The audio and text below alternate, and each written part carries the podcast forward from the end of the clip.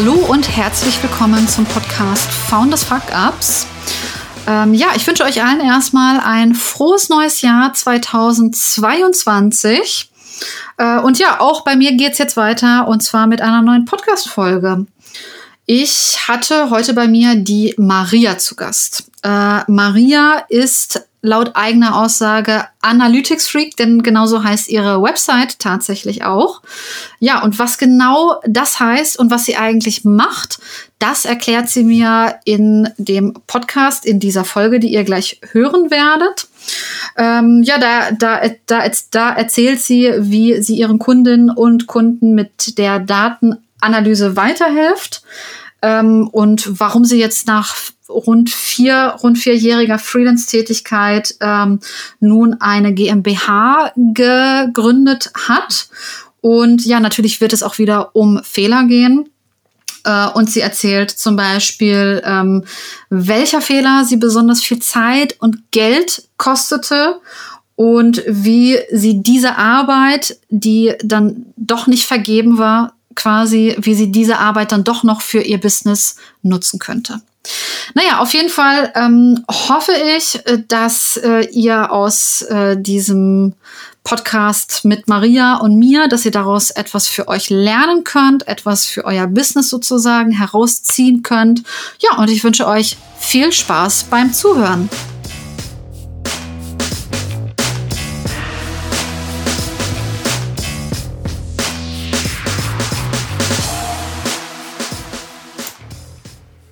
So, hallo und herzlich willkommen zur mittlerweile sechsten Folge von Founders Fuck Ups.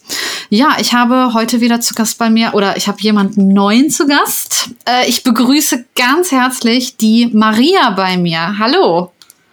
Halli, hallo. Äh, magst du dich mir und unseren HörerInnen vielleicht einmal kurz vorstellen? Sehr gerne. Erstmal vielen Dank für die Einladung. Freut mich sehr, dabei sein zu dürfen.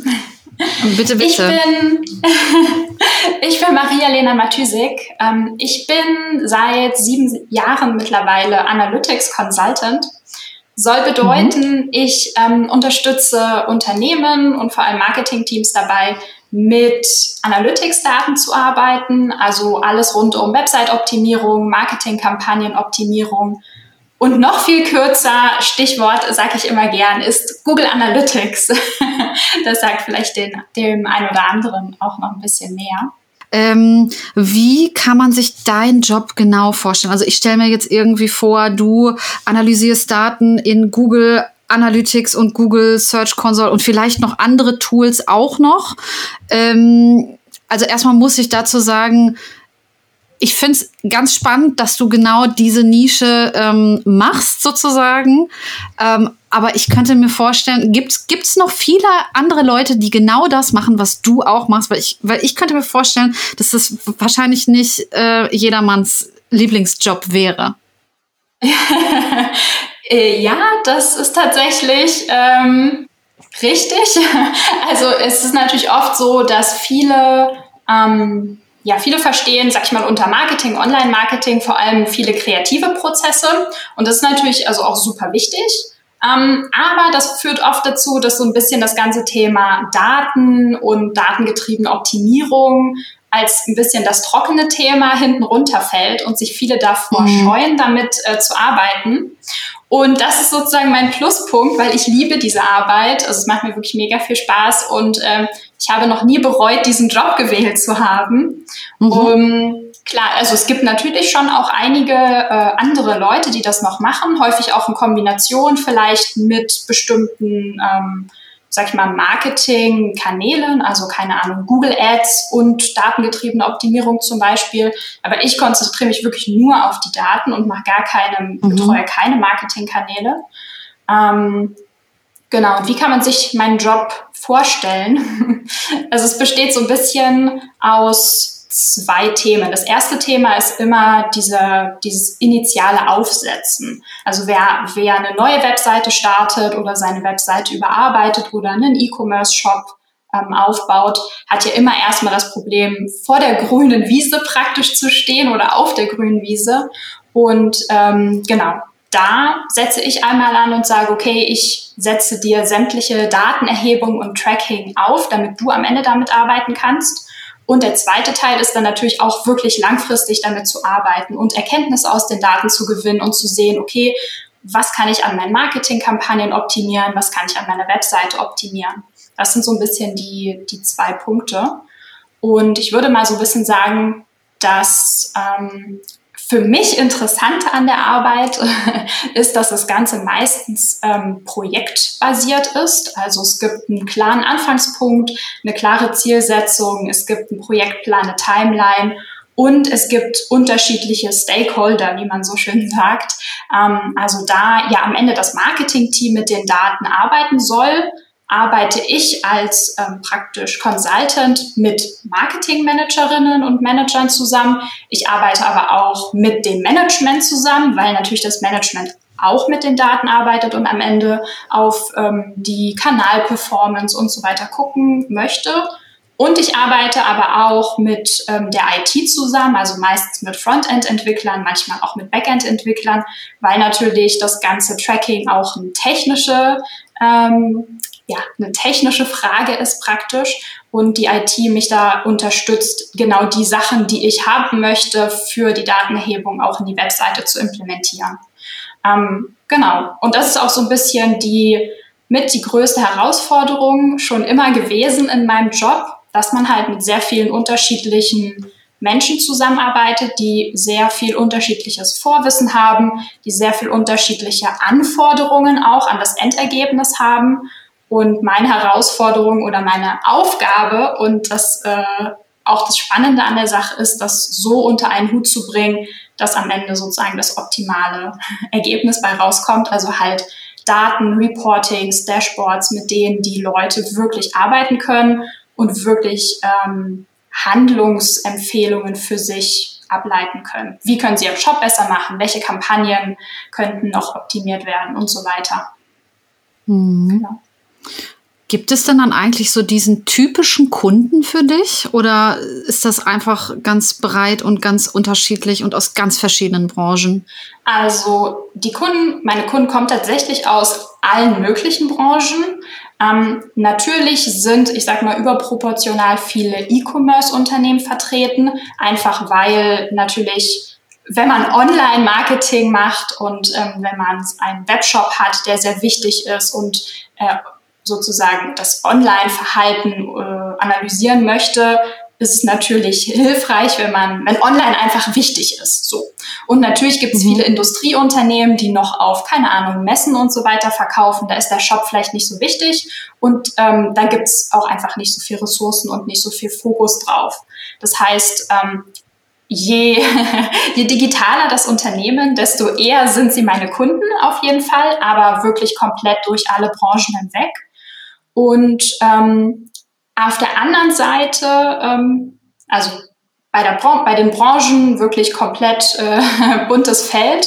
Ähm, aber so die Frage, wie groß ist das Unternehmen oder an welcher Stelle der, ja, so der Digitalisierung ähm, oder auch an welcher Position in der, in der Entwicklung von ihrem Online-Marketing-Team. Da sind sich alle Unternehmen, die mit mir arbeiten, relativ ähnlich.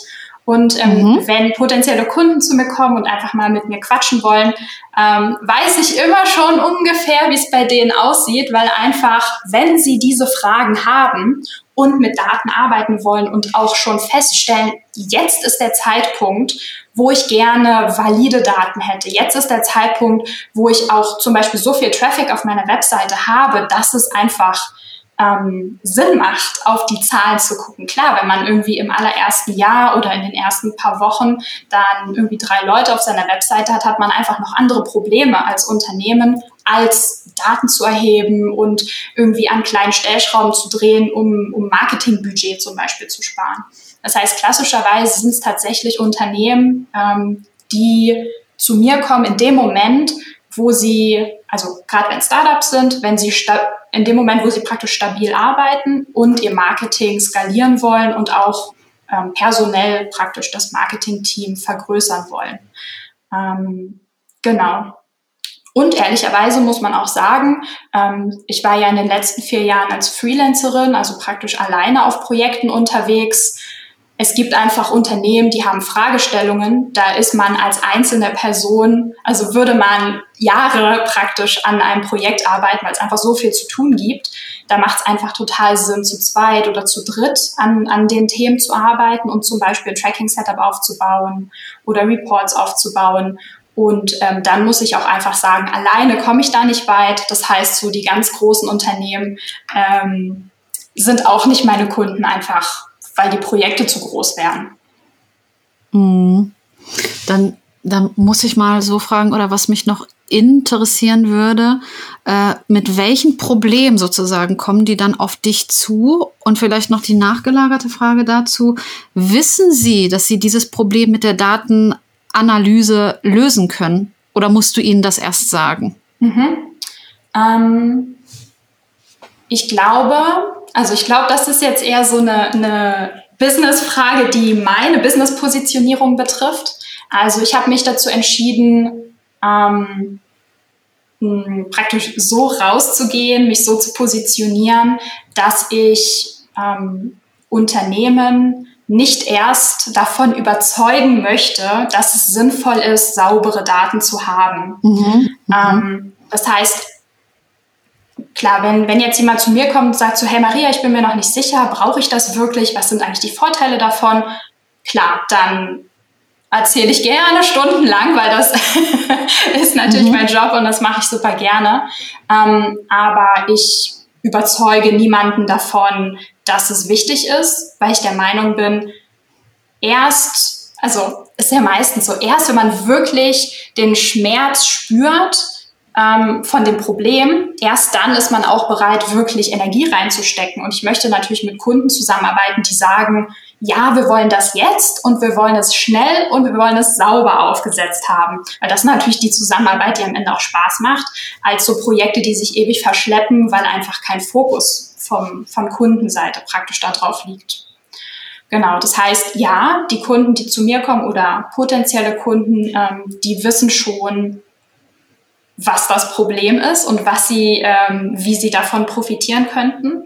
Meine Aufgabe ist, oder ich sehe es als meine Aufgabe an, dann mit den Kunden zusammen praktisch den besten technischen Weg zu finden, das beste Setup zu finden und es natürlich am Ende auch für die aufzubauen weil ähm, gerade so diese ganzen Setup-Fragen, also viele Sachen müssen initial aufgesetzt und installiert werden und das macht man ja nicht jeden Tag. und äh, für Unternehmen lohnt sich einfach nicht, dieses Wissen in-house zu holen, weil das halt ja nicht jeden Tag anfällt, diese Aufgabe. Und ähm, da sind die dann einfach happy, wenn sie jemanden haben, der das jeden Tag macht, also wie ich, und ähm, die, ihnen die Aufgabe dann einfach abnimmt. Mhm. Das, das wäre noch eine weitere Frage von mir. Baust du das sozusagen dann für deine Kunden und Kundinnen auf oder schulst du sie, dass sie es selber machen können? Oder je nachdem, vielleicht, je nachdem, was der Kunde dann gerne möchte? Beides. Also für mich ist immer optimal beides. Also meistens ähm, also sag ich mal, so ein klassischer Projektablauf ist wahrscheinlich bei vielen Digitalprojekten ähnlich, dass ich zuerst mit dem Kunden rede, gucke, was brauchen die, ein Konzept erstelle und das Konzept dann umsetze. Und wenn es fertig umgesetzt ist, dann gebe ich den Kunden einen Workshop und zeige ihnen, wie sie praktisch am Ende mit den Daten arbeiten können, wie sie das mhm. Ganze erweitern können, wie sie es auch langfristig betreuen können. Ähm, genau, aber das ist natürlich auch wieder eine Frage, wie, ähm, wie viele Ressourcen hat der Kunde oder das Marketingteam? Ähm, haben die Leute, die sich drum kümmern können und die es auch wollen? Ähm, ich habe auch Kunden, die einfach, äh, einfach in Anführungszeichen, also sie praktisch von mir ein Setup bekommen haben und dann irgendwie so alle paar Wochen nochmal zu mir zurückkommen und nochmal eine Frage haben, nochmal eine Setup-Erweiterung brauchen oder so in die Richtung. Genau. Mhm. Okay.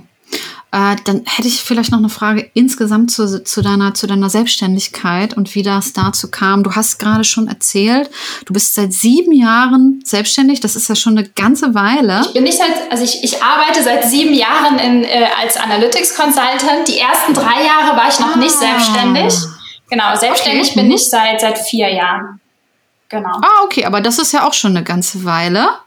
Und äh, ja, dann vielleicht die erste Frage. Wieso hast du dich selbstständig gemacht? Also du hättest ja jetzt auch weiter deinen Job auch äh, irgendwo als Arbeitnehmerin erledigen genau, können. Ja. Also ich habe tatsächlich vorher auch in einer Agentur gearbeitet. Das heißt, ich hatte auch vorher schon praktisch Kundenarbeit und habe es mega geliebt. Also ich bin nicht aus meinem Angestelltenverhältnis rausgegangen, ähm, weil ich irgendwie den Job scheiße fand oder das Umfeld oder sonst irgendwas. Also da war ich schon super happy. Ähm, ich bin einfach so ein Typ, ich habe äh, sehr viele Ideen, die ich gern umsetzen möchte und ich finde es mhm. einfach toll, niemanden um Erlaubnis zu fragen. Ähm, ob das jetzt in der Arbeitszeit okay ist, das zu machen oder das nicht zu machen.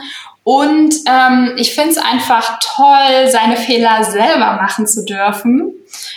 Das mhm. heißt, wenn mir irgendwie, sag ich mal, ein Chef erzählen würde, ja, das machen wir mal besser nicht, weil ich bin nicht davon überzeugt, dass das funktioniert, dann wäre ich halt eher frustriert, ähm, weil ich es einfach selber ausprobieren möchte und gucken will, ja, okay, funktioniert es wirklich nicht. und wenn es dann nicht mhm. funktioniert, dann ist es auch okay, dann, ähm, dann kann ich das auch sozusagen beiseite legen. Aber ich hätte es halt immer gern einmal ausprobiert. Und ähm, ja, und außerdem würde ich sagen, ich ähm, suche mir einfach gern die Leute aus, mit denen ich zusammenarbeite. Jetzt natürlich gerade was Kunden angeht, hatte man in einer Agentur völlig verständlicherweise ja natürlich nicht so die Auswahl. Also es gab neue Kunden und die mussten betreut werden, Punkt. ähm, und jetzt sozusagen in der Selbstständigkeit kann ich mich halt immer entscheiden, mit wem ich zusammenarbeite, ähm, wo es irgendwie passt, wo es nicht passt und ähm, ich liebe meine Kunden. Ich arbeite super, super gern mit meinen Kunden zusammen.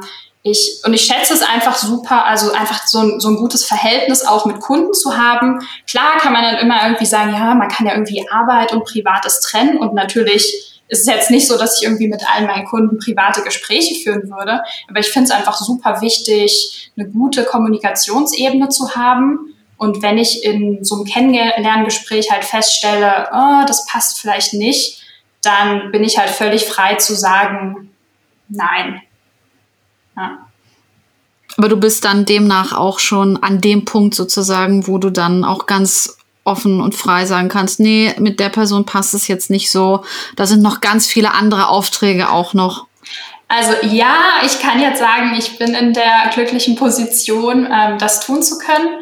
Aber gleichzeitig würde ich ehrlicherweise auch, klar, das muss man immer abwägen und so, aber ich würde jetzt auch irgendwie äh, Business- oder Selbstständigkeitsanfängern oder Anfängerinnen jetzt nicht sagen, irgendwie, wenn es Geld knapp ist, nimm alles an, nur weil du das Geld mhm. brauchst. Ich glaube, das ist einfach super wichtig, sich selbst zu finden in, also als Unternehmen, also auch als Freelancerin mhm. ist man ja irgendwie ein Unternehmen und so seine eigene Stimme, seine eigene Positionierung zu finden. Ansonsten wird man meiner Meinung nach damit einfach nicht glücklich werden, wenn man nicht so arbeitet, wie es den eigenen Werten entspricht und, und wie man das selbst einfach möchte.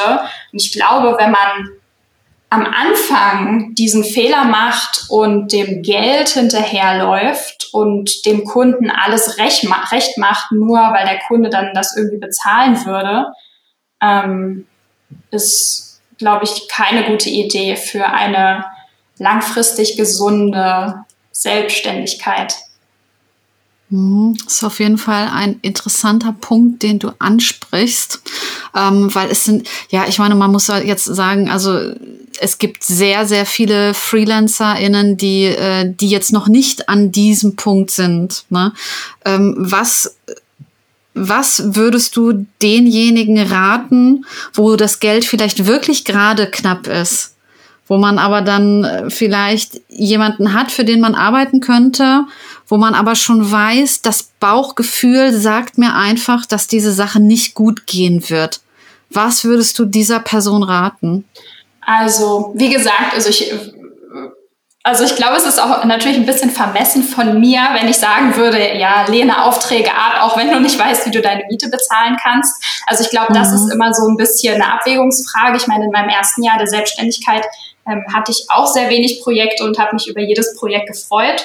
Und man muss natürlich sagen, am Anfang macht man einfach alle Projekte, die da sind, weil man noch gar nicht weiß, mit wem man zusammenarbeiten möchte. Und jetzt nach keine Ahnung wie viel Projekten und auch also Kennenlerngesprächen entwickelt man natürlich irgendwann ein Gefühl dafür. Am Anfang hatte ich das noch nicht, da habe ich auch alles angenommen. Also ich glaube, das ist mhm. jetzt auch nicht, weißt du, jetzt auch nicht irgendwie der größte Fehler, den man am Anfang machen kann. Ist es schon wichtig, mhm. das auszuprobieren.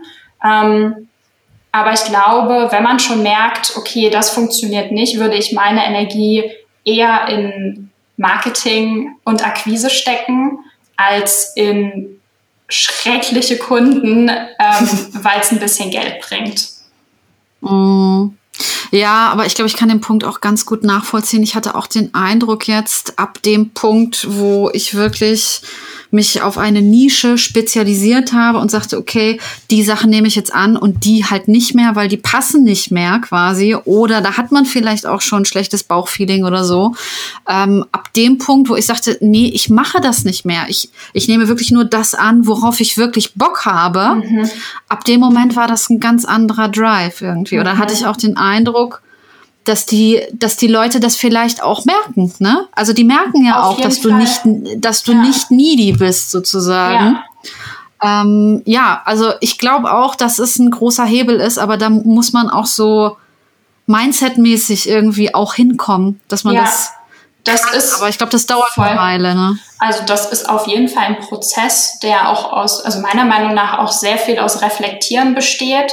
Also wenn man merkt, oh, irgendwas läuft in diesem Projekt nicht oder mit diesem Kunden nicht, sich immer zu fragen, warum, was stört mich denn jetzt da dran? Ähm, was, was, also was ist der Punkt, den ich eigentlich nicht haben möchte, damit man dann vor dem nächsten Projekt wieder gucken kann, okay, ist dieser selbe Punkt wieder vorhanden? Falls ja, nicht machen. Also man muss es, glaube ich, auch wirklich explizit reflektieren und vielleicht sogar aufschreiben. Ich habe mir auch ähm, eine Zeit lang äh, hatte ich irgendwie so drei Post-its an meinem Schreibtisch kleben, wo drauf stand, tue niemals das, das auch nicht annehmen und diese Projekte auch nicht machen. also da stand zum Beispiel auch sowas drauf wie irgendwie keine Rechnungen für unter irgendwie 500 Euro oder so ausstellen, weil dann mhm. immer die Kunden gekommen sind, ähm, ach, kannst du hier noch eine Stunde und kannst du hier noch eine Stunde und das hat super viel Spaß gemacht, ähm, aber das also sowas kann man einfach wirtschaftlich nicht machen. Für 30 Kunden eine Stunde arbeiten und dann manuell Rechnungen schreiben. Also ne, manche Sachen, mhm. da merkt man einfach, das ist frustrierend, das ist unproduktiv und dann muss man das einfach auf eine Liste schreiben und sagen, das nicht tun. Damit es, und das wirkte ja, bei dir? Es dauert natürlich. Sofort. Also ich meine einfach nur, ich meine äh, jetzt, mhm. jetzt tatsächlich, dass äh, sich also das auf ein Post-it schreiben, das hat bei dir was ja. gebracht sozusagen, wenn du es dir immer ja. wieder vor Augen hältst. Ja, ja okay. finde ich, mhm. finde ich wichtig. Das ist so ein bisschen wie ein Vertrag mit sich selbst oder eine Arbeitsanweisung an sich selbst. Da, mhm. Dass ich, ähm, ich weiß nicht, viele Leute haben das vielleicht, aber ich bin halt auch oft, ich fühle mich dann schlecht, Nein zu sagen, weil ich natürlich mhm. sehr gerne, also ich habe ein gutes Verhältnis zu meinen Kunden und ich möchte denen gern weiterhelfen und ihre Probleme lösen. Und wenn ich dann sehe, okay, ich könnte das Problem lösen, dann zu sagen, nein, mache ich nicht, ist sehr schwierig für mich und das hat auch sehr viel Zeit gekostet, bis ich das konnte. Und ähm, wenn man dann sowas einmal aufgeschrieben hat, das und das und das nicht tun oder diese Projekte nicht annehmen, lass dich in nichts reinquatschen, auch wenn die Kunden super nett fragen. ja, ja. Ist, ähm, ja, mir hat es einfach zum Beispiel auch geholfen, mir so als Regel zu setzen, telefonisch oder in Zoom-Calls nichts zuzusagen, sondern immer erstmal zu sagen, ich äh, denke drüber nach oder ich schaue in meinen Kalender und melde mich nochmal per E-Mail. Ähm, das ist, ich glaube, das ist eine, ich finde, das ist eine ganz, ganz wichtige Faustregel. Ich weiß auch nicht, wie oft ich das anfangs oder ich mache es auch manchmal immer noch, mhm. dass ich irgendwie äh, zu schnell Sachen zusage, dass äh, ich zu schnell Preise nenne zum Beispiel, ohne dass ich wirklich darüber nachgedacht habe. Mhm. Ähm, und da war und da war noch gerade was, an was ich noch gedacht habe, aber das ist jetzt wieder weg. Vielleicht fällt es mir gleich noch mal wieder ein. Ja, das sind auf jeden Fall. Ich glaube, das ist wirklich wichtig. Noch mal kurz in sich gehen, noch mal darüber nachdenken, ob man das in zu dem Preis in dieser Zeit und diese Aufgabe wirklich machen will und dann noch mal anrufen. Kostet, mhm. also mhm. kann man ja eigentlich machen, aber irgendwie ja. weiß ich nicht. Ich glaube, man setzt sich selbst auch ein bisschen unter, unter, ähm, unter so einen Druck, dass man jetzt sofort die Antwort liefern will, vielleicht, ja. oder? Ja, auf jeden Fall. Ja, und dann, also bei mir ist halt oft so, dann fragen die Kunden halt super nett, ob man nicht vielleicht doch schon nächste Woche damit starten könnte. Und das wäre ja mhm. total toll. Und dann bin ich oft versucht zu sagen, ja, ach, irgendwie kriegen wir das schon hin, zeitiger zu starten. Und dann ist der Kalender mega voll und es wird stressig und ich ärgere mich, dass ich irgendwie zwei Wochen früher gestartet bin mit dem Projekt, obwohl ich wusste, dass es eigentlich irgendwie einen Puffer oder sowas braucht. Und ähm, mhm. ja, das ist mir ein paar Mal passiert und deswegen habe ich dann irgendwann gesagt, okay, ich, ich ich brauche, also ich persönlich antworte dann auch lieber per E-Mail, weil es mir einfach leichter fällt, schriftlich abzusagen oder Leute schriftlich zu vertrösten, weil man dann nicht in das enttäuschte Gesicht gucken muss. Mhm, mhm, verstehe ich, ja. Ähm, genau.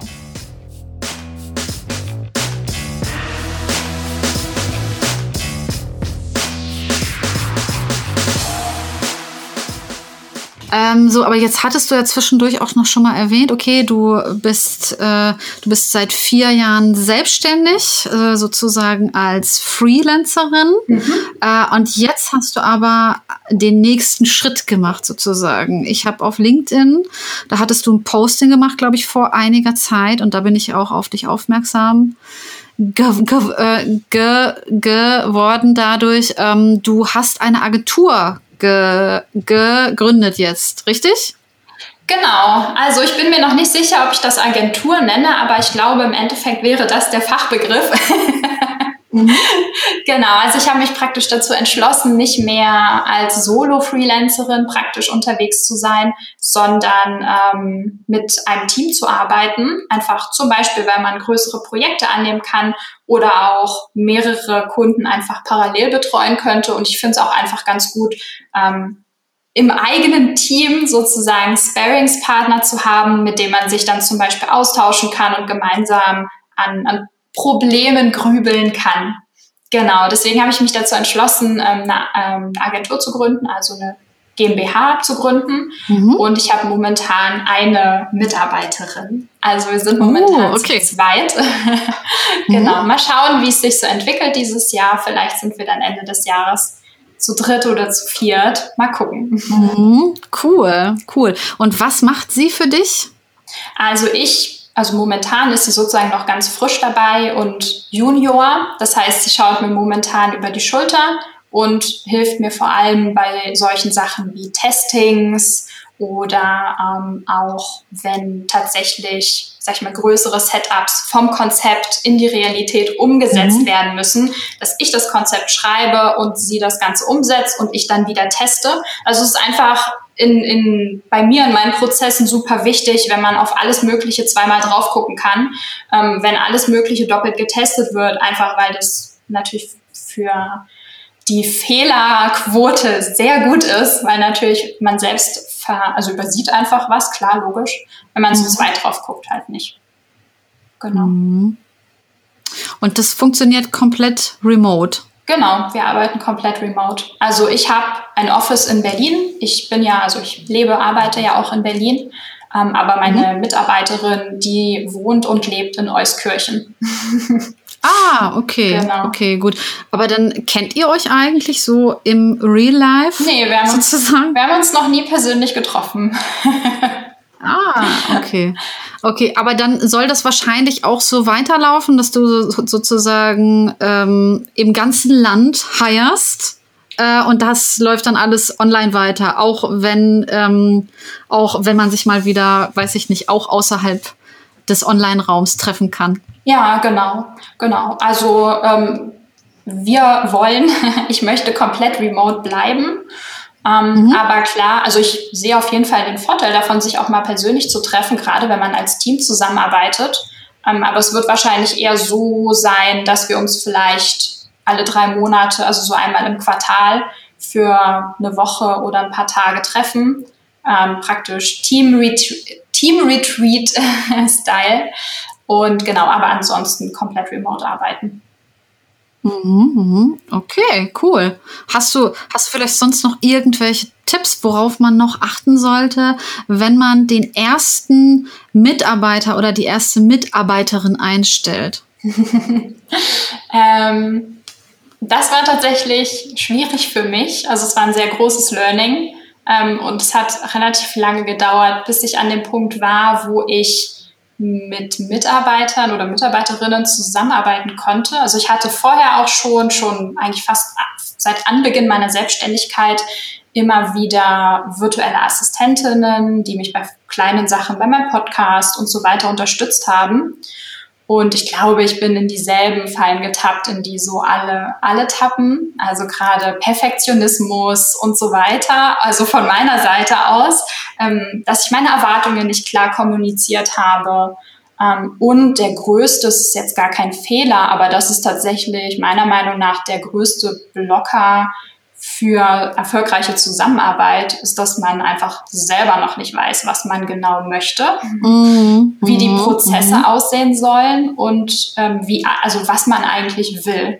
Und ich meine, jetzt bin ich an einem Punkt, wo ich alles ganz klar sagen kann, wie muss es ablaufen, was genau, also inhaltlich jetzt in meiner Analytics-Arbeit, was ist genau durchzuführen, um sicherzustellen, dass das Projekt erfolgreich ist, aber auch interne Prozesse, ähm, Teamprozesse, wie genau hätte ich das gerne?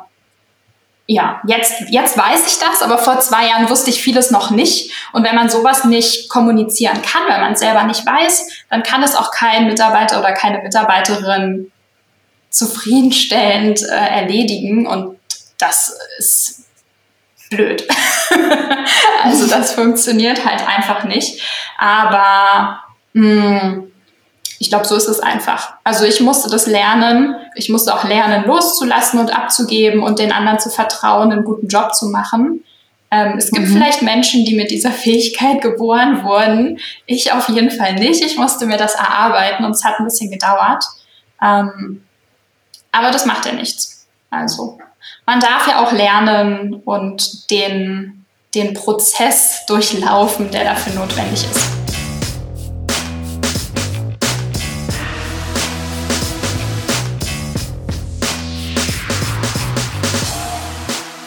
Davon auf jeden Fall. Und das bringt mich natürlich jetzt äh, zum Thema sozusagen. Ähm, und zwar, wir sind ja hier im äh, Founders Fuck Ups Podcast. Das heißt, wir wollen über Fuck Ups sprechen. Obwohl vielleicht, bevor wir damit anfangen, vielleicht noch die kurze Frage, warum bist du jetzt in diesem Podcast und warum möchtest du jetzt eigentlich über äh, Fuck Ups sprechen? Weil eigentlich ist es ja was Schlechtes. das stimmt tatsächlich. Ich muss auch sagen, ähm, ich habe ein bisschen überlegt und äh, also ich glaube, mein, meine größte Motivation ist tatsächlich eine Anti-Motivation. Mhm. Ich bin nämlich, also ich persönlich bin nämlich davon überzeugt, dass es eigentlich gar keine Fuck-Ups gibt und mhm. dass man aus also ich selbst würde auch nicht sagen, dass irgendwas in meinem Leben oder in meinem Businessleben oder in meiner Selbstständigkeit ein Fuck-up war. Ich finde einfach, das Wort ist so hart und so negativ und natürlich auch ein bisschen reißerisch. Äh, ich, klar, irgendwie ist es ein bisschen abgegriffen, aber ich finde, es ist einfach sowas von wahr, dass es halt eigentlich keine es gibt keine Probleme, sondern Herausforderungen. Also ich bin einfach ein großer mhm. Fan davon, alles positiv zu framen, auch für mich selbst. Und auch die Fuck-ups in Anführungszeichen, äh, die ich mir überlegt habe jetzt für die Episode heute, ähm, würde ich nicht als Fuck-up bezeichnen, mir gegenüber, sondern halt als Problem, aus dem ich gelernt habe und es gibt sicher größere Probleme und kleinere Probleme, aber ich denke auch aus größeren Problemen kann man im Endeffekt ähm, was lernen und muss die nicht als Fuck-up bezeichnen. Mhm.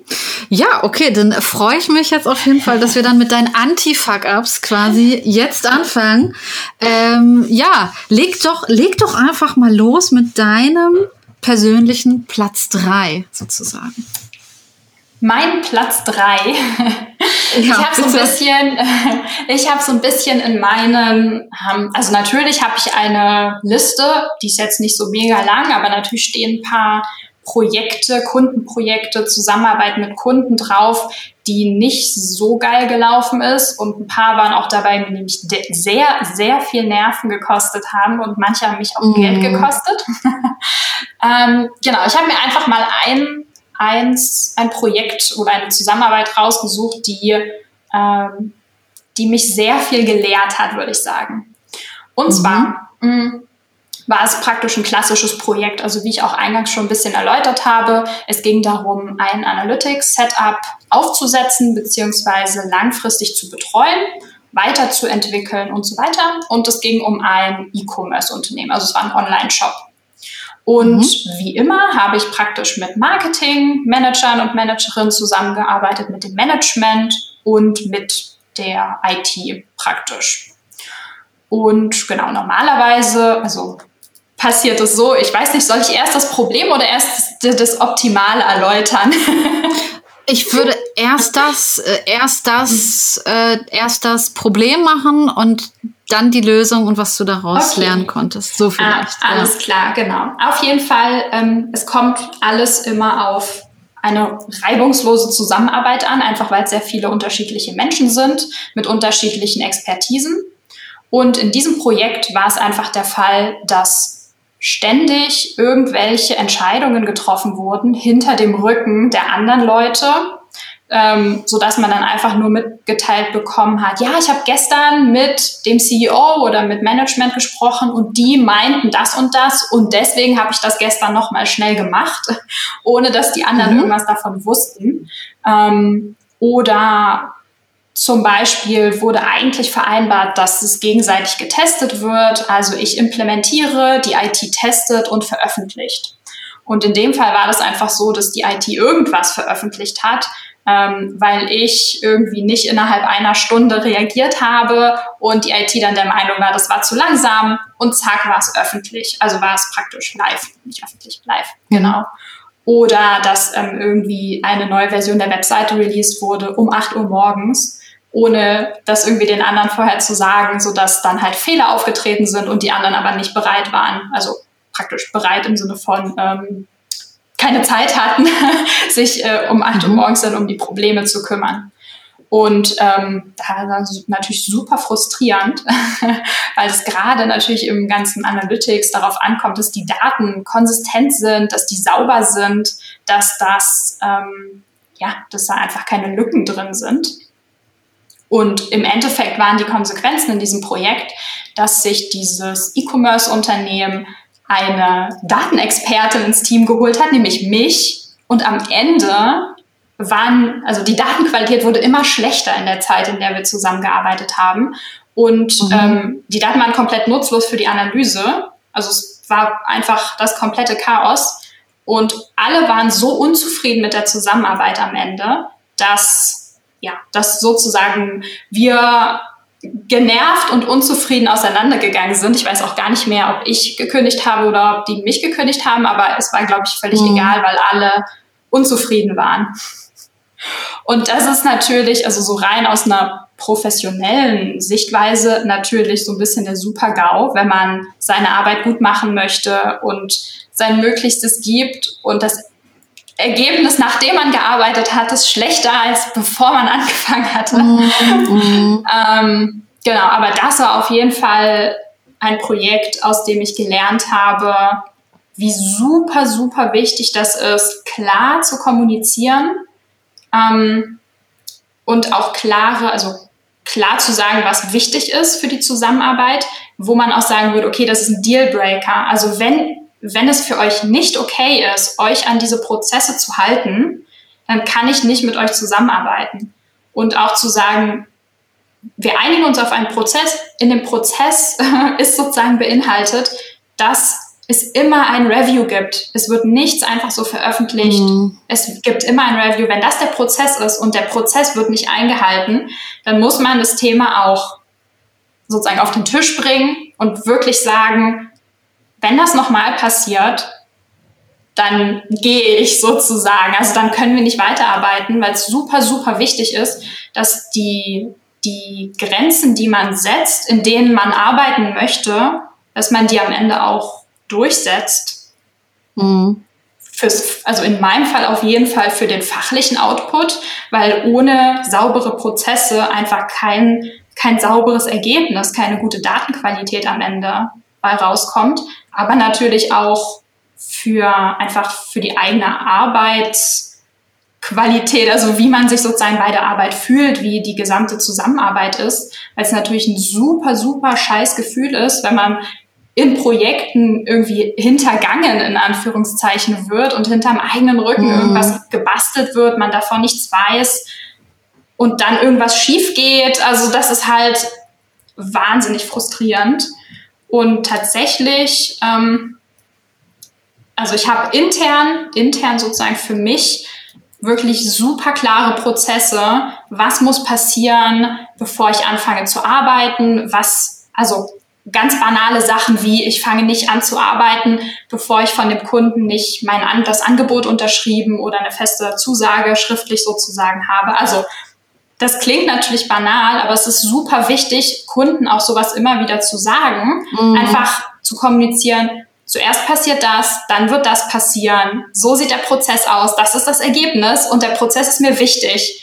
Das ist für die, für die eigene Arbeit, aber natürlich auch für das Projekt selbst. Zuerst wird das im Projekt passieren, dann reviewt derjenige das und so weiter. Ähm, genau, weil so stellt man natürlich sicher, dass man selber glücklich ist, dass das Ergebnis gut ist und man spart sehr viele Nerven und je nachdem, an welchen Kunden man bei solchen Problemen gerät, auch viel Geld. Es hört sich auch so ein bisschen, es hört sich auch so ein bisschen nach einem Problem an, das ich anfangs auch, ja, auch hatte, ja. Also anfangs hatte ich es auf jeden Fall auch. Jetzt habe ich es auch manchmal noch, wenn ich mit äh, Kunden zusammenarbeite, die selber sehr, na, wie soll man sagen, sehr, ich, ich würde sagen, die sind sehr rote Typen. Die sind sehr durchsetzungsfähig, führungsstark mhm. und so weiter. Das Problem, dass man, ähm, dass ich mir teilweise auch manchmal habe die Zügel aus der Hand nehmen lassen. Und das mhm. darf einfach, das darf einfach nicht passieren. Also dieses auch innerhalb des Projektes irgendwie so treiben lassen, ähm, das hat auch bei mir schon zu ähnlichen Ergebnissen. Ähm, ja, also mhm. da gab es auch schon ähnliche Ergebnisse wie die, die du jetzt erzählt hast, tatsächlich, ja. Ja, und was hast du mitgenommen oder was hast du jetzt da für dich festgelegt, um das zu verhindern? Es muss ganz klare Prozesse geben und ich muss auch ganz klar sagen, dass es so und so und so läuft. Ne? Also im Grunde genommen genauso, wie du es mhm. eigentlich schon erklärt hast. Und anders geht es nicht. Wenn du das irgendwie offen lässt, dann ist der Raum für Inter, für Interpretation eben offen. Und dann, ja, ja kann das passieren, was jetzt bei dir auch pass pa pa passiert ist. Und zum Schluss ist keiner mehr so richtig glücklich, ne? Jetzt gewesen, Absolut. also bei dem Projekt, ja. was, was du jetzt hattest. Ne? Ja. ja. ja, schade. Schade, aber ähm, du machst es ja jetzt besser offensichtlich. Also es, ja. es läuft ja auch besser, ja? Sehr Auf jeden gut. Fall. ja. Cool. Mhm. Okay. Der zweite Fuck-up oder doch, das war vielleicht tatsächlich ein Fuck-up. Ach doch. Okay. Vielleicht, vielleicht, muss ich an meiner eigenen Definition dieses Wortes noch arbeiten. mhm. Es ist tatsächlich auch ein bisschen äh, vielleicht subtiler gewesen und das Problem war auch gar nicht fachlich, sondern tatsächlich eher äh, zwischenmenschlich. Ähm, mhm. Und zwar war es ein Kundenprojekt, wo ich von einer größeren Agentur ins Team geholt wurde. Also es war sozusagen der Kunde von der Agentur und ich habe mhm. das Team einfach fachlich unterstützt, auch im Namen der Agentur. Und mhm. in dem Projekt ist einfach ein Fehler passiert. Also wir haben das Setup live genommen, aber im, im Setup war einfach ein Fehler drin und es sind halt keine Daten eingelaufen in die Datenbank, die war leer. Das ist schon ziemlich blöd gewesen. Ähm, ist es aufgefallen, der Fehler konnte behoben wo, äh, werden. Also sage ich mal klassisch, ja, okay, Fehler ist passiert, ähm, echt dumm gelaufen, hätte eigentlich nicht passieren wollen, äh, sollen, Fehler ist behoben worden, okay. Ähm, in dem Fall war tatsächlich, ich glaube, der Kunde hat das gar nicht richtig mitbekommen, weil es einfach natürlich, wie das immer so ist, in, also gerade es war auch ein äh, äh, praktisch Webseiten-Release, es war super hektisch, alle hatten super viele Aufgaben. Ähm, aber ich dachte mir natürlich, okay, shit, da ist ein Fehler passiert, ähm, das ist schlecht, das sollte nicht nochmal passieren. Offensichtlich ist uns in der Zusammenarbeit oder in, in dem Prozess, in der Kommunikation was durchgerutscht. Ähm, das Problem war nämlich, dass der Fehler passiert ist, weil es einfach niemand hat sich dafür verantwortlich gefühlt, das zu überprüfen. Ah, okay. Also es, mhm. ähm, es hat einfach niemand gecheckt und niemand, also jeder dachte, der andere macht das, so nach dem Motto. Und ähm, deswegen dachte ich mir, okay, das ist ja schon ziemlich blöd, das sollte nicht nochmal passieren. Was können wir denn tun, um das das nächste Mal zu verhindern? Und habe dann halt so eine E-Mail geschickt an das gesamte Team, also an das Team jetzt, mit dem ich da zusammengearbeitet habe. Mhm. Mhm. Und habe dann halt so gefragt, so, hey, ähm, das und das ist passiert, wie können wir das beheben oder vermeiden das nächste Mal? Und was dann passiert ist, hätte ich wirklich nicht erwartet. Und zwar hat, haben da nämlich ein, zwei Leute aus dem Pro, also aus dem Team so einen, die haben sich halt sehr auf den Schlips getreten gefühlt. Und mhm. sie haben sich, glaube ich, so gefühlt, als hätte ich sie an die Wand gestellt und gesagt, die waren schuld. Ähm, ungefähr. Ich glaube, die hätten das eher so unter den Tisch fallen lassen. Naja, hat ja jetzt gar keiner gemerkt. Die anderen waren ja zu beschäftigt, um irgendwie das zu bemerken. Und ich habe das dann halt an alle geschrieben, dass dieses Problem aufgetaucht ist. Und ähm, da ist dann halt so eine Art Shitstorm losgetreten worden und alle haben im Kreis Ach, mit dem Finger mhm. aufeinander gezeigt. Und das war wirklich überhaupt gar nicht was, das, was ich wollte. Also ich finde es auch ähm, immer total nutzlos hinterher zu erörtern, wer jetzt genau schuld war, weil das hilft ja überhaupt nicht weiter. Ich finde es aber wichtig, darüber zu sprechen, wo lag die Lücke im Prozess? Also wo war die Dokumentation nicht ausführlich? Wo, wo hat einfach dieser Punkt in der Testing-Checkliste gefehlt, dass wir das nicht gesehen haben? Und ähm, ja, durch diesen krassen Shitstorm, der dann da irgendwie losgebrochen ist, wurde das halt komplett verhindert. Also alle haben sich dann irgendwie gegenseitig äh, bekriegt, aber niemand hat sich irgendwie darum gekümmert, jetzt einfach sich zu überlegen, wie man den, den Fehler das nächste Mal vermeiden kann. Und ehrlicherweise habe ich dann auch die Füße still gehalten und mir gedacht so, wow, okay, wow, wie konnte denn das jetzt passieren? Ähm, mhm. Ja, also das war auf jeden Fall ein sehr, sehr, sehr großes Learning für mich. Ähm, ja, aber ja, was war das ja. Learning daraus? Mhm. Das interessiert mich. Also, mhm. ja, aber sag du erstmal, was ist dein persönliches Learning aus dieser Story?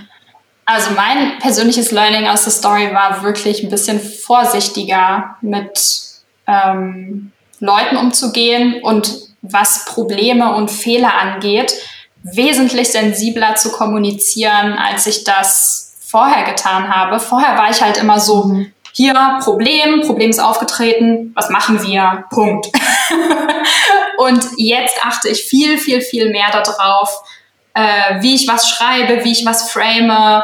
Ähm, ich sage, also was ich auch immer versuche, wenn ich, also jetzt in dem Fall hätte ich äh, zum Beispiel im Nachhinein definitiv eher den Fehler auf meine Kappe genommen, als das offen zu lassen, weil ich, also ich kann ja, also weißt du, ich habe irgendwie das Selbstbewusstsein dann in einem Projekt zu sagen, okay, der Fehler ist passiert, offenbar gab es ein Problem in der Dokumentation, im Zweifelsfall nehme ich das auf meine Kappe und sage, ich bin mir nicht sicher, vielleicht habe ich es übersehen, wie können mhm. wir das im Zweifelsfall vermeiden. Also weißt du, da einfach so ein bisschen durch die Art und Weise, wie man kommuniziert, äh, einfach die, das, wie sagt man, die Brandgefahr ähm, mhm, zu, mhm. zu beheben und auch ein bisschen vorsichtiger zu sein, mit wem man wie redet, wer ist vielleicht ein bisschen empfindlicher, mit wem muss ich vielleicht vorher kurz sprechen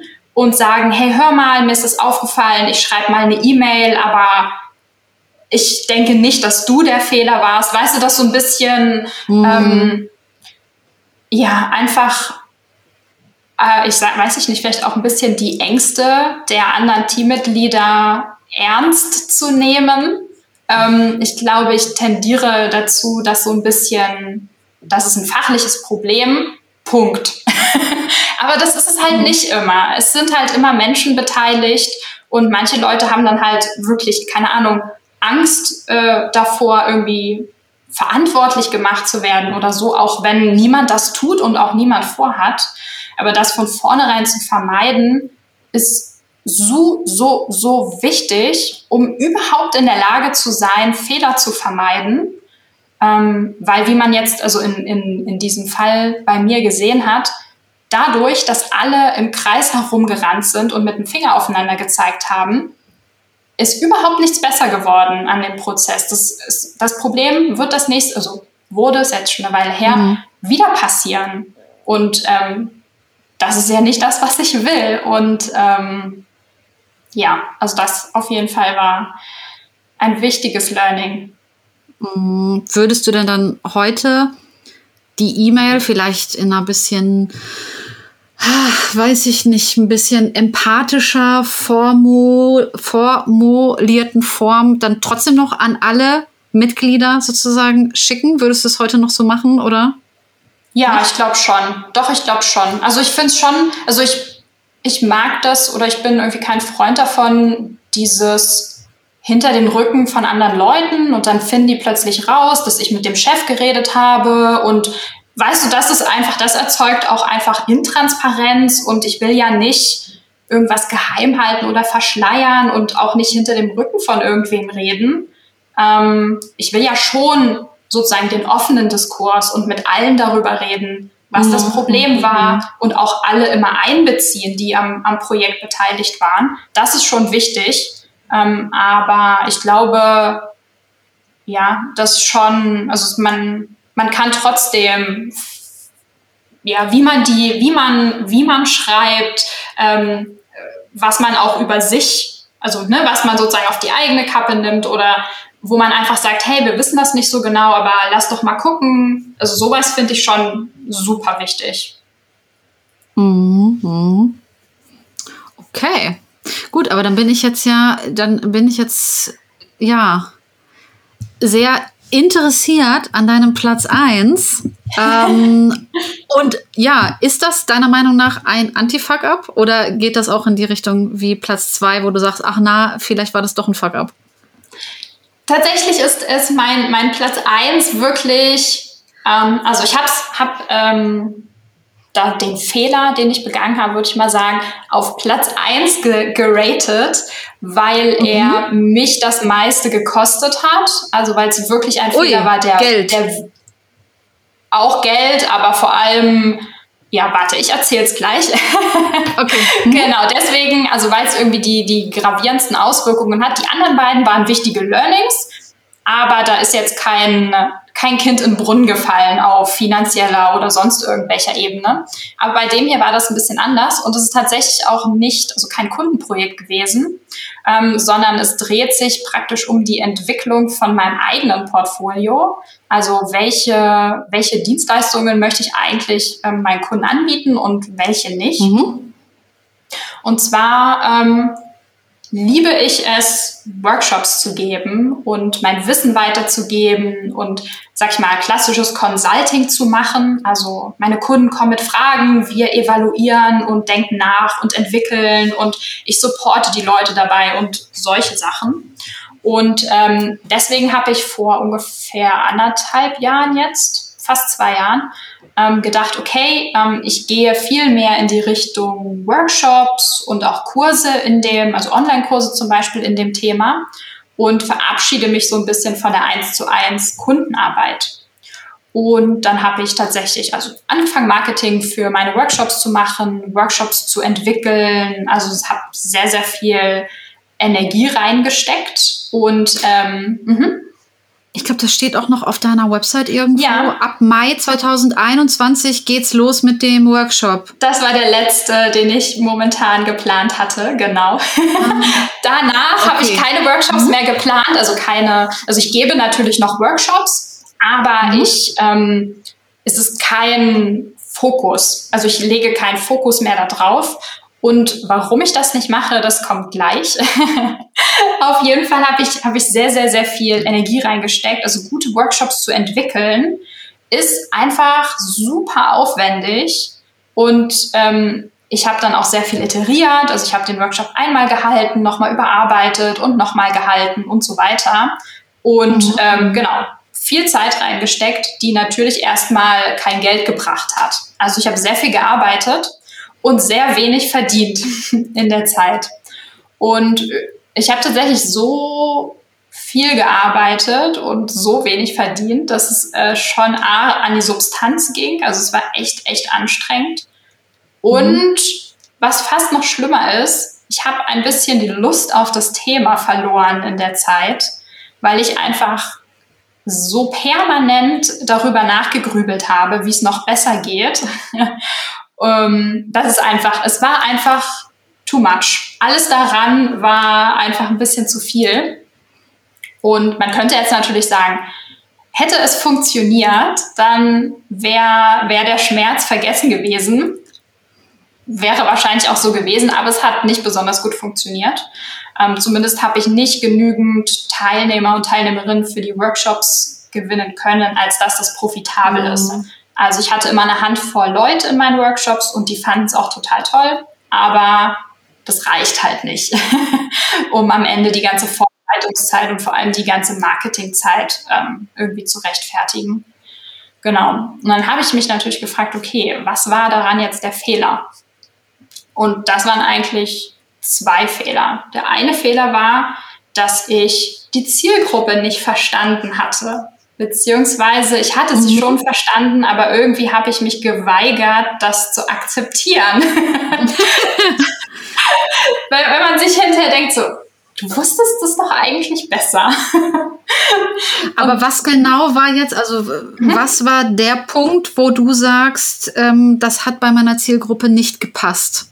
Ja, das, also ich glaube, mm, mein Problem war, dass ich einfach mit meinen Projektkunden, also der 1 zu 1 Kundenarbeit als Freelancerin, andere Kunden, eine andere Zielgruppe anspreche als ähm, Analytics-Interessierte, die meine Workshops besuchen würden. Mhm, mh, mh. Damit hatte ich zwei unterschiedlich tickende Zielgruppen, die ich gleichermaßen ansprechen wollte. Und das geht einfach nicht als allein, also als Solo-Selbstständige ist es fast unmöglich, zwei Zielgruppen anzusprechen, da super viel Energie reinzustecken, auch sich immer wieder reinzudenken in die eine, in die andere, in die eine, in die andere und das erfolgreich zu machen. Also hab, war für mich, war das nicht möglich. Ähm, ich hätte mich auf eine fokussieren müssen, mache ich jetzt auch, nämlich mhm. auf meine Freelancing-Kunden oder halt die Projektarbeit. Ähm, aber dieser Spagat, der war viel zu anstrengend, der hat mich super viel Zeit und super viel Energie gekostet. Und das hätte ich, das hätte ich eher blicken können, dass das nicht funktioniert.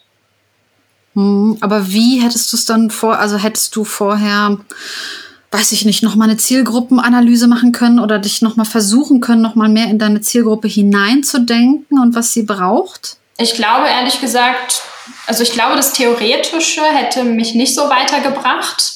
Ähm, weil, also ich bin einfach so ein Freund von, äh, also wie man so schön sagt, build, measure, learn. Also erstmal tun, gucken, ob es was bringt und dann überarbeiten.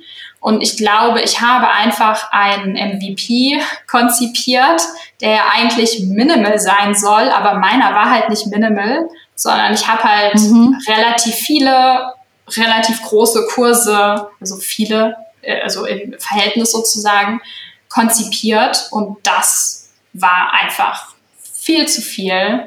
Ähm, mm. Das heißt, ich, also ich, ich habe daraus gelernt und das wäre auch so ein bisschen das, was ich mitgeben würde. Man sollte sich viel mehr Gedanken darüber machen, was ist eigentlich ein Testcase für etwas, was man ausprobieren möchte und wo sollte man da die Energie reinstecken, um zu gucken, ob es wirklich funktioniert oder ob es nicht funktioniert. Ähm, und mehrere Kurse und auch sehr große und umfangreiche Kurse zu konzipieren, ist einfach nicht das, was minimal an diesem Test praktisch war. Ja. Mhm, kann ich verstehen. Wow, okay. Aber machst du jetzt noch was mit diesen Kursen? Nein.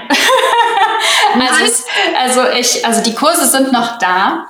Ähm, ja. Und ähm, einer dieser Kurse war zum Beispiel so konzipiert, dass ich die Teilnehmer und Teilnehmerinnen über einen längeren Zeitraum wirklich betreue und wirklich immer Feedback gebe auf die Lernstände und so weiter. Das heißt, den Kurs kann man eigentlich nicht durchlaufen, ohne dass ich da Zeit reinstecke nochmal. Und deswegen mhm. führe ich den momentan gerade nicht durch. Ähm, einen anderen Kurs, den kann man noch kaufen, der ist da, der ist fertig, der ist gut aber ich mache halt kein Marketing und nichts dafür. Das heißt, den findet so natürlich kaum jemand. Ähm, mhm. Aber den könnte man machen, ohne dass du dich da genau. zwischenschalten musst oder so. Genau. Mhm. Und dann kommt noch ein bisschen als erschwerender Faktor hinzu, dass natürlich in der technischen Welt immer wieder Neuerungen es an den Tools gibt. Und der eine ja. oder andere wird es vielleicht wissen, dass es äh, mit von Google Analytics eine neue Version gibt, nämlich Google Analytics 4. Ähm, und das mhm. heißt, ich müsste die Kurse zeitnah nochmal überarbeiten, damit die einfach aktuell bleiben. Und das habe ich bisher noch nicht gemacht. Also das plane ich auf jeden Fall zu machen, aber es hat halt kein, keine Priorität so für mich. Aber, und jetzt kommt mhm. vielleicht ein, ein äh, also für mich persönlich ist das jetzt auch immer wieder so ein Beweis zu sagen, es gibt gar keine Fuck-Ups. Denn diese ganzen Kurse, die ich aufgenommen habe, sind wahnsinnig gut geeignet, um zum Beispiel jetzt meine Analytics-Assistentin einzulernen. Aha, okay, ja. Mhm. Das heißt, als ähm, äh, die Sonja mich unterstützt hat und ins Team kam, habe ich sie einfach zu all meinen Kursen freigeschalten und habe ihr so einen kleinen Lernplan geschrieben. Dann hat mhm. sie halt einfach mhm. meine ganzen Kurse absolviert und war halt sofort auf einem auf einem gewissen Level an Wissen, ohne dass ich da irgendwas ähm, nochmal vorbereiten hätte müssen. Okay, aber sehr cool. Ich meine, dann äh, hat es ja trotzdem noch einen Nutzen sozusagen. Und naja, Total. ich denke mal, du wirst ja jetzt äh, demnächst dann noch mehr Leute anstellen und so weiter. Die werden dann alle diese Kurse machen. Ähm, ja, schön, sehr cool.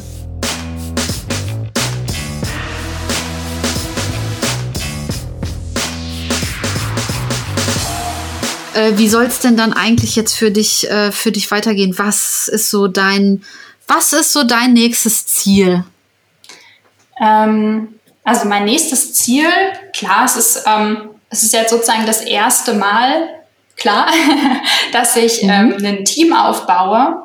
Und ich möchte natürlich, dass meine Mitarbeiterinnen und Mitarbeiter ähm, sich wohlfühlen. Also es ist mir halt super wichtig, ein, ein gesundes und glückliches Team aufzubauen, weil ich einfach äh, davon überzeugt bin, dass man halt viel besser arbeitet, wenn man ein cooles Team hat.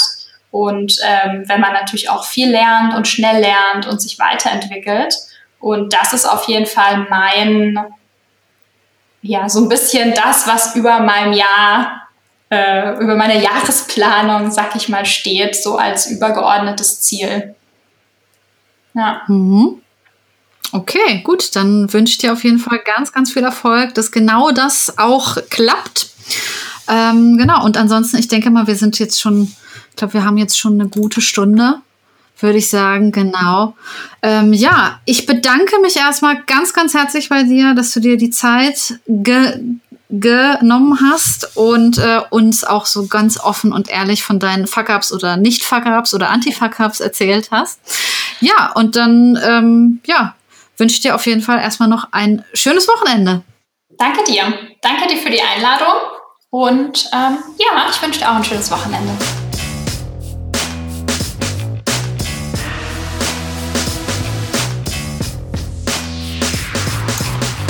So, das war die erste Podcast-Folge für dieses Jahr. Viele weitere werden hoffentlich noch folgen. Ähm, ich hoffe, es hat euch Spaß gemacht, einmal in die Arbeits- und Gedankenwelt äh, von Maria rein zu rein zuhören. Ähm, wenn ihr vielleicht äh, selbst eure Google Analytics-Daten in Ordnung bringen wollt ähm, oder da anderweitig Hilfe braucht, ähm, könnt ihr euch gerne an die Maria wenden. Ähm, Kon Kontaktdaten, Website und so weiter findet ihr in den Show Notes. Ja, ansonsten äh, bedanke ich mich ganz herzlich fürs Zuhören und ja, möchte euch ansonsten nur noch das mit auf den Weg geben, was ich jedes Mal sage. Ähm, wenn ihr vielleicht auch mal zu Gast sein wollt im Podcast Found as Fuck Ups, dann äh, schreibt mir doch gerne eine E-Mail an info at contentheldin.de.